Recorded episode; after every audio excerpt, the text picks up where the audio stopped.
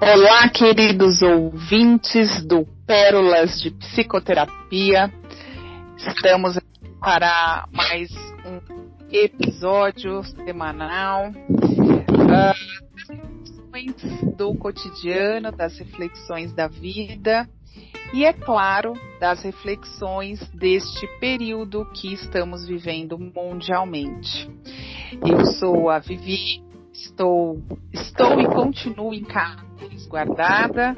A Sara tá lá no cantinho dela também, resguardada. E hoje nós vamos trazer aqui para vamos trazer luz para a reflexão de todos que nos ouvem carinhosamente sobre o mundo pós-pandemia, ou seja, o novo normal.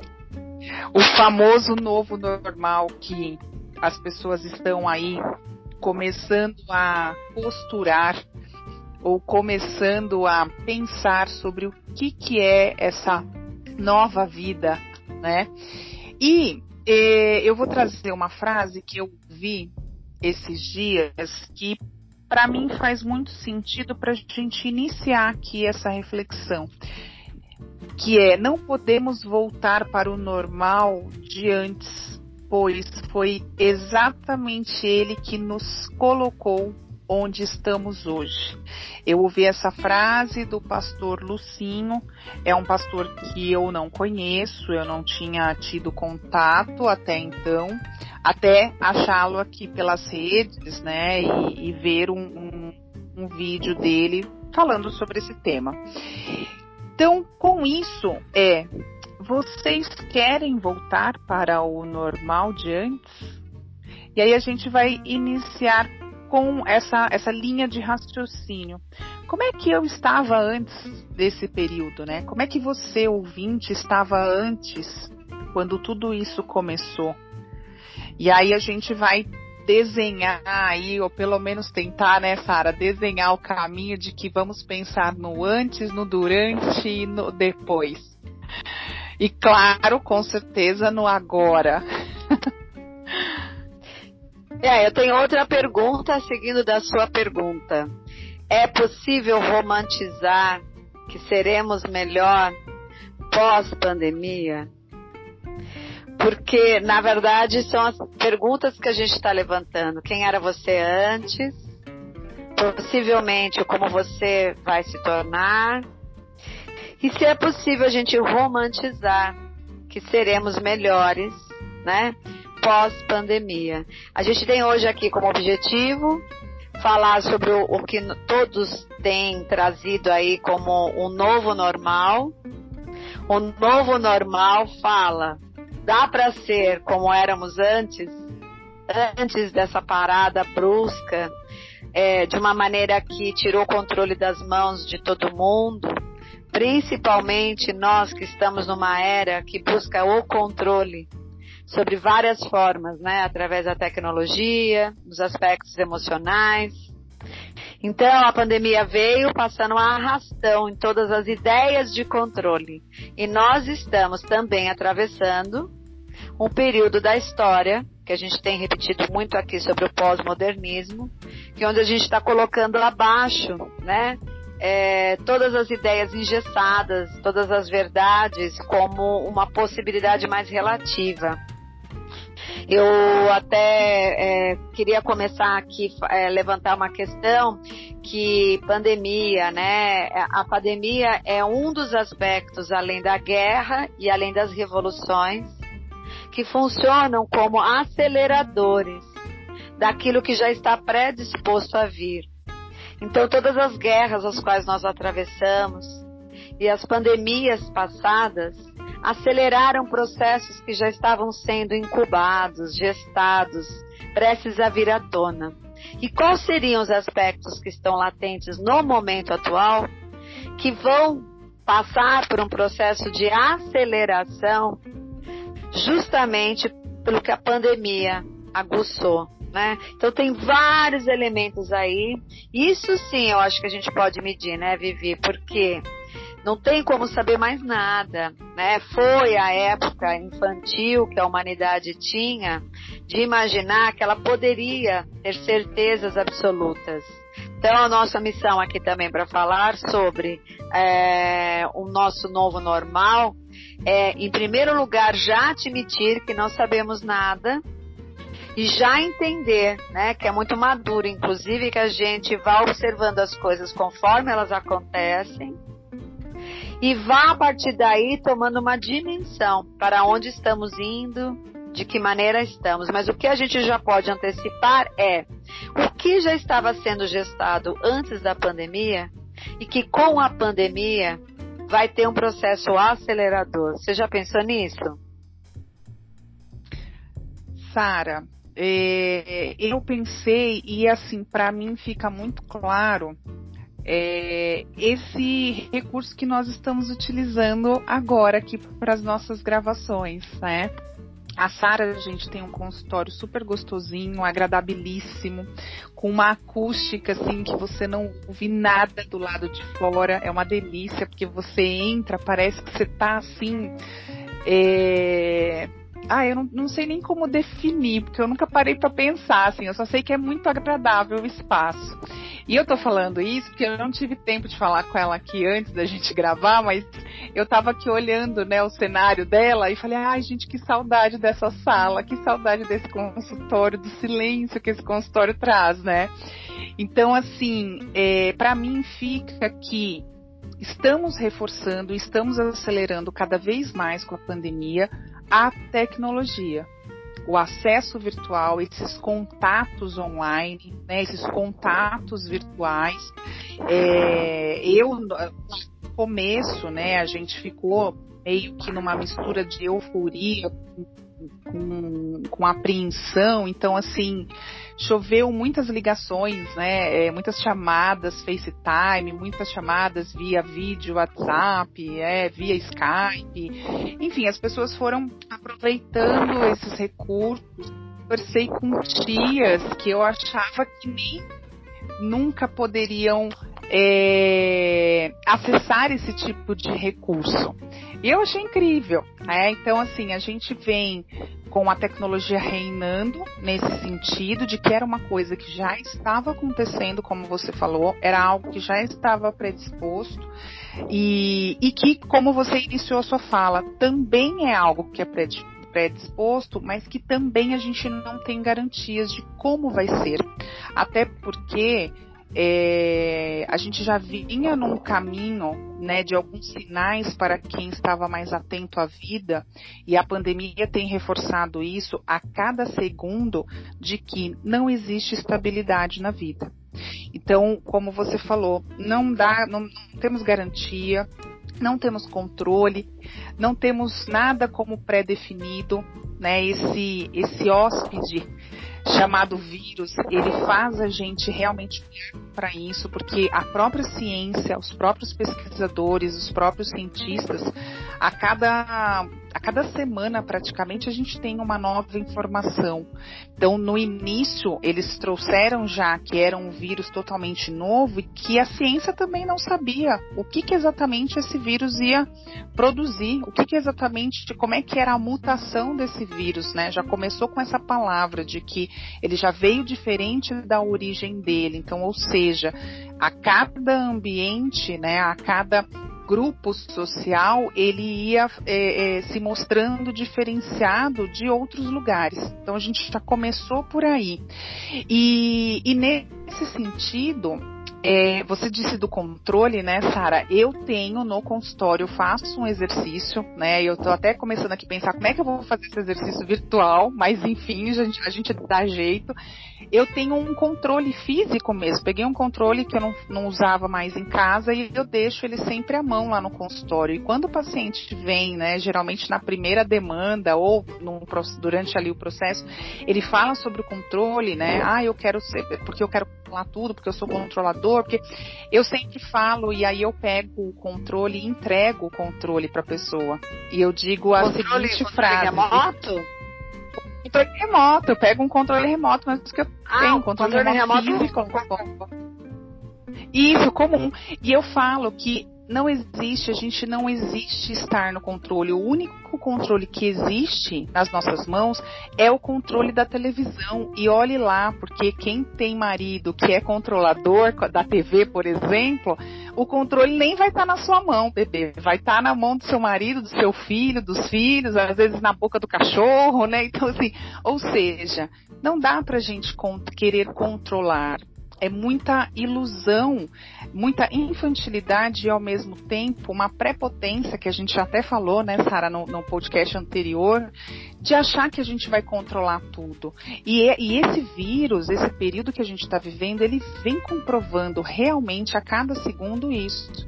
Então, assim, para mim o que fica mais de acelerar, como você falou, né, que a, a, as, é, as, revoluções, as pandemias, né, elas realmente aceleram aquilo que já estava por acontecer, era só uma questão de tempo. É, Para mim fica a tecnologia, onde realmente tudo vai ser mais virtual, vai ser mais online, desde educação, lazer, relacionamentos, alimentação, é, a própria religião. Então as, as igrejas, os templos estão aí também se adaptando, não é nem se reinventando, né, Sara, mas se adaptando a este novo normal, a este novo mundo, né, a, esse, a essa vida mesmo pós-pandemia. Então, acredito neste momento seja isso.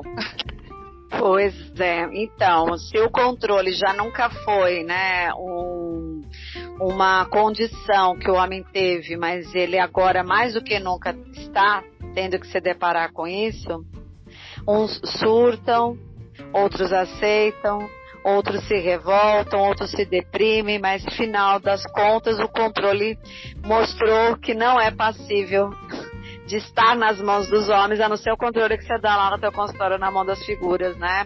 Para dizer claramente o quanto isso é muito fantasia. Esse, esse fator de aceleração social, né? Veja, o meio ambiente provou em pouco tempo o quanto ele ressurgiu das cinzas, no período que todo mundo se recolheu. Foi visível. As relações e os vínculos já estavam predispostos a ficar numa relação mais plástica, mais artificial, né? Então, com a reclusão, me parece que esses artifícios, né, para guardar a persona, para ficar na imagem, ficaram mais preponentes mesmo. A educação já era uma questão que vinha vindo e, e eram temas de discussão no mundo inteiro, como grande possibilidade de se tornar virtual. Os EADs, mais do que nunca, estavam aí fomentando né, é, tecnologia para poder manter esses cursos à distância de uma maneira mais incisiva. E a pandemia veio e radicaliza, radicalizou isso, né? Do, da classe A a Z a educação teve que ir para a plataforma virtual. O consumo, as ideias de consumo também, porque veja, quanto mais você ficou aí recluso, menos necessidades. As compulsões, concordo, aumentaram. Nossos consultórios assistem isso. Mas a questão do consumo, muitas pessoas até questionam: o que eu vou fazer com tantas bolsas se eu não saio de casa? E esses pilhas de sapatos, mudaram-se as visões, mudaram-se as percepções e até o questionamento sobre esse consumo, porque uma vez que você consegue parar e contemplar, você pode meditar muito mais sobre aquilo que você fazia e nem percebia. E as relações de trabalho, né? As relações de trabalho, mais do que nunca, pra, por sobrevivência, se tornaram home offices, coisas que eram ainda, né, é, experimentadas por alguns e agora virou, né, a grande demanda do mundo. Então, mais do que nunca, essas plataformas de tecnologia que é, que dão espaço e dão possibilidades para essas reuniões, para esses contratos, para essas visitas virtuais com seus clientes, com seus fornecedores, colaboradores, enfim, mais do que nunca ficaram aí presentes, né? Criaram-se novas plataformas, muitas delas a gente nem conhecia, né? E vieram para ficar. Muitas empresas já anunciaram que até o final deste ano não voltarão né, para trabalhos presenciais dentro das suas empresas. Esses funcionários permanecem em home office. Isso já é um dado. Muitas empresas identificaram uma grande economia e um aumento na produtividade né, desses funcionários que trabalham de casa. É, essa estabilidade de poder né, trabalhar da sua própria residência, com esse pseudo conforto, ele gera algumas questões. Ele te afasta dos vínculos e do contato social, mas ao mesmo tempo ele te coloca numa condição mais confortável para muitos lembrando, né, para que você estabeleça as relações de trabalho. Veja, a pandemia mais do que nunca acelerou de todos esses itens que eu coloquei aqui, aquilo que já estava predisposto. Porém, faltava um gatilho, faltava um estágio para poder continuar. Então, a pergunta do novo normal: o que é normal? Com pandemia ou sem pandemia, as coisas estão mudando o tempo todo. Óbvio que esses fatores aceleradores estão mostrando para a gente um patamar muito mais alto, né, daquilo que a gente imaginava fazer em mais tempo e agora encurtou os caminhos. Nós, pesquisadores do comportamento, estamos interessados em quê? Em saber como essas pessoas vão sair desses isolamentos e qual é a grande tendência. O que os estudos mostram né, das experiências passadas de guerras e pandemias, mesmo no passado, é, retratam uma certa euforia. Por quê? Tudo no comportamento humano a gente pode relatar que funciona por polaridades. Quando nós vamos para um extremo, né, a tendência é de retornar ao outro extremo até encontrar o equilíbrio. Então veja, todo mundo extrovertido, todo mundo nas festas, todo mundo globalizado. Eu acordo em Paris e vou dormir na minha casa e vou jantar na minha casa ao final do dia. Então isso de alguma maneira era uma polarização de uma globalização, de um contato permanente. Os espaços ficaram mais próximos, os estreitos e todo mundo de alguma maneira se recolheu e foi para o extremo oposto do isolamento. Já ninguém faz contatos, os contatos são virtuais. Com a queda da pandemia, né, é esperado dentro dos nossos estudos observar o comportamento porque há uma tendência da euforia. Essa euforia, né, que é o extremo oposto para poder viver tudo aquilo que ficou embotado, ficou na sombra, deixou de ser vivido. A gente está um pouco atento a isso, né? Porque nenhum extremo é interessante até a gente encontrar o equilíbrio, essa é uma questão que eu acho que a gente tem que levantar, né? É, eu fico muito tempo fechado e agora eu vou com tudo para a vida e muitas vezes até, né? Eu me cuidei tanto, eu fiquei tão cansado, eu fiquei tão de saco cheio que agora eu não quero cuidar de nada. E aí a tendência a promiscuidades, né? A tendência é atitudes irrefletidas, atitudes compulsivas. Então, isso é uma coisa para a gente começar a refletir junto entender nesse sentido, porque como nós funcionamos por polaridades, como é que isso fica? E a gente já percebe mesmo antes de uma abertura, visto que a curva, hoje é dia é, 10 de julho, a curva de contaminação ainda não está né, a, equilibrada, zerada, e as pessoas estão desesperadas. Mas não é que tem que ficar todo mundo trancado, trancafiado, né, dentro de é, visões de medo extremo é, muitas pessoas acionaram né, as suas fobias por medos de doença, mas como é que ficam esses extremos? Porque mal começou, a gente já percebe a ansiedade. Eu tenho um relato aqui de uma babá que voltou a trabalhar na casa de uma família, está na UTI, a família inteira com Covid. Então, tudo bem, a babá tem que entrar, a babá tem que voltar a ajudar, né, as famílias, porque as pessoas precisam trabalhar, mas uma babá que vem de um transporte público, não usa máscara, ah, mas não pode usar máscara. Bom, então, como é que faz? Nós vamos para o risco. Mas não fingir que o risco não existe. Eu acho que esse é o grande receio nesse momento, né? Então, a gente está de olho nesse comportamento. Pode Sara, e assim, é, com a reabertura, né? É, a gente veio numa, numa progressão de reabertura, cada semana foi reabrindo alguns tipos de comércios, né, alguns segmentos. É, e, e, mesmo antes da, dessa reabertura, as pessoas já estavam, de uma certa forma, retomando seus trabalhos.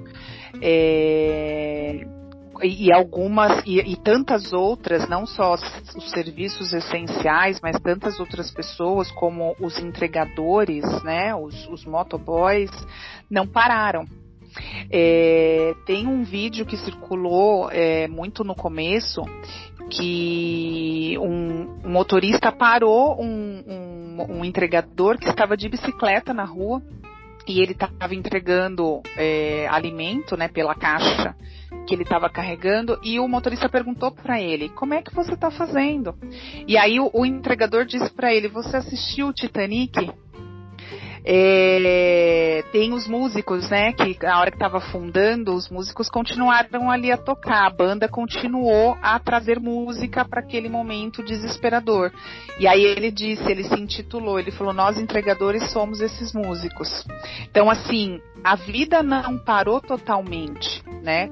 A maioria praticamente 90% da população mundial realmente foi para a reclusão, foi para o confinamento, para o isolamento, mas a gente teve a outra parte da população que precisou continuar. E assim, é, você falou de, da máscara, né? Sem máscara, com máscara, é, é um acessório que é a nossa realidade hoje em dia. Então, assim, de novo, precisou a gente ter um decreto, precisou a gente ter uma lei, precisou a gente ter uma punição para poder utilizar algo em prol da nossa segurança. E assim aconteceu, e, e, eu acredito que ainda vai acontecer por um bom tempo, porque a humanidade ainda leva um processo muito lento para realmente se modificar, né, Sara? E a gente percebe isso sendo pesquisadoras do comportamento, sendo é, acessíveis a um comportamento muito subjetivo do ser humano, é, que tudo a gente a gente precisa de condicionamentos e infelizmente muitas vezes punitivos. Então, na época do, do cinto de segurança, por exemplo, existia a, a, a, entrou o decreto, entrou a lei, entrou a punição com a multa, né? Quando parou de, de fumar nos estabelecimentos fechados, existiu uma lei, existiu um decreto, existiu uma multa. Aí agora a gente traz para essa nossa atualidade, entra um decreto da, do uso do, da máscara, entra uma uma, uma multa, né, com valor exorbitante que a gente olha e fala que absurdo, né? Muitas vezes, ah, é a máfia das multas e tal, mas muitas vezes é o nosso comportamento que faz, né, que provoca com que a gente tenha que ter é, essa lei maior e muitas vezes punitiva para que a gente comece a introduzir, introjetar e trazer no nosso cotidiano algo que já deveria ter sido colocado, porque, por exemplo, no Japão, as pessoas costumam utilizar máscaras com um simples, e simples bem entre aspas, tá, queridos ouvintes, resfriado. Porque elas entendem que aquilo é um vírus, elas entendem que aquilo é contagioso. E assim, o Japão, China, né, que são os países orientais aí mais evoluídos que tantos outros e, e com certeza o nosso, né? Mas os é... donos do vírus, né? os donos de todos Mas... os vírus. os, os, do... os donos do mundo, literalmente, nesse momento, né? Que produziram aí essa em todas as épocas da história. E acho que é tão antigo isso que esse hábito já se tornou para eles, né, uma coisa desde então. E de alguma maneira, a gente pensar nessa questão do novo comportamento que emerge com toda essa crise, é a necessidade da ideia de olhar o todo, né, como parte da, das pessoas. Porque o uso da máscara é pensando nos outros. A princípio, se eu estou com uma gripe e eu saio na rua, eu estou preservando um meio de uma dificuldade, de um momento que eu estou atravessando. Eu não quero contaminá-los, né? E a expectativa, é por isso que eu perguntei do romantismo, dá para a gente romantizar que as pessoas podem se tornar seres melhores depois do processo de pandemia, por conta de tudo que ela trouxe. Um dos aspectos é esse, né? O quanto eu consigo ter a visão do todo e entender que todo e qualquer comportamento meu repercute no todo e todo comportamento do todo vai voltar para você Então, é, o processo de autoconhecimento, de novo, acaba entrando como né, um pilar fazendo que quanto mais conexão você tem consigo próprio, você consegue se conectar com o todo, visionando o bem-estar geral, não só o seu bem-estar em detrimento dos outros. Então a máscara, eu acho que pode ficar sim como uma herança, não só para o Covid, para uma série de estados futuros, porque é, eu até estava vendo um trabalho aí do Karnal e ele fala muito, né? Daqui a dois anos ninguém vai lembrar mais disso.